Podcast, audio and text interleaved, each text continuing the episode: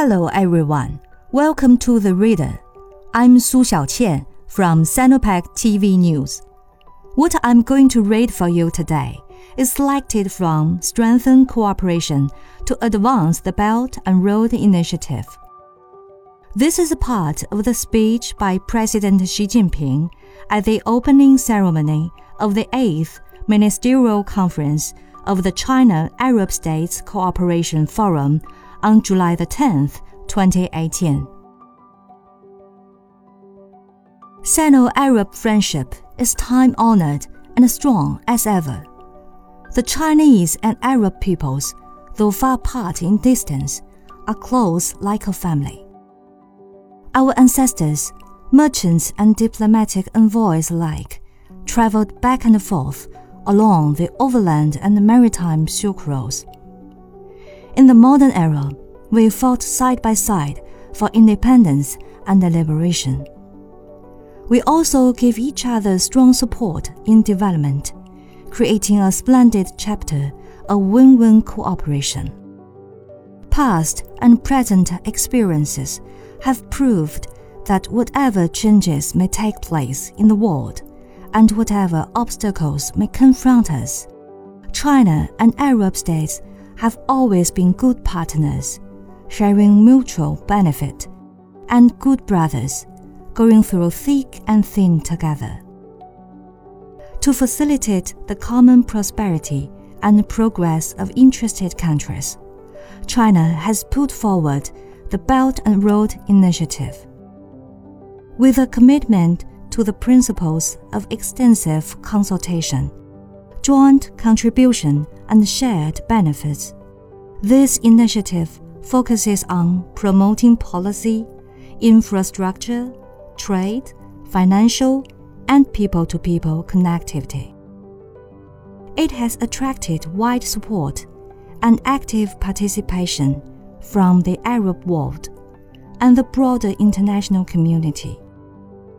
As important participants and co creators of the ancient Silk Road civilization, located at the juncture of the overland and maritime Silk Roads. Arab states are natural partners in Belt and Road cooperation. Belt and Road cooperation features prominently in the Arab policy paper issued by the Chinese government. The Arab League Council, at the level of foreign ministers, has adopted a resolution expressing the collective political will of Arab states to participate in the Belt and Road Initiative. It is expected that later during this ministerial conference, a declaration of action on China Arab states Belt and Road cooperation will be signed. Over the past four years, China and Arab states have worked together to develop Belt and Road cooperation in the light of regional realities, to combine collective action with bilateral cooperation, and to promote development while upholding peace. Complementing each other's strengths and pursuing win win results, we have delivered benefits to people both in our region and beyond. As various projects attest, a dynamic situation has been created and many fruits harvested in our Belt and Road cooperation.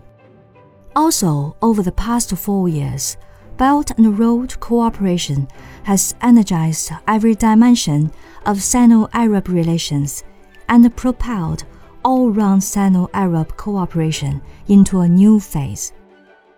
In this context, I'm pleased to announce that, after a friendly consultation between the two sides, we have agreed to establish a Sino Arab future oriented strategic partnership of comprehensive cooperation and common development. This marks a new historic milestone in Sino Arab friendship and cooperation. As we advance the Belt and Road Initiative, China stands ready to work with the Arab side to coordinate our development strategies and actions. We must strive to uphold peace and stability in the Middle East, safeguard fairness and justice, promote common development, and learn from each other as friends do.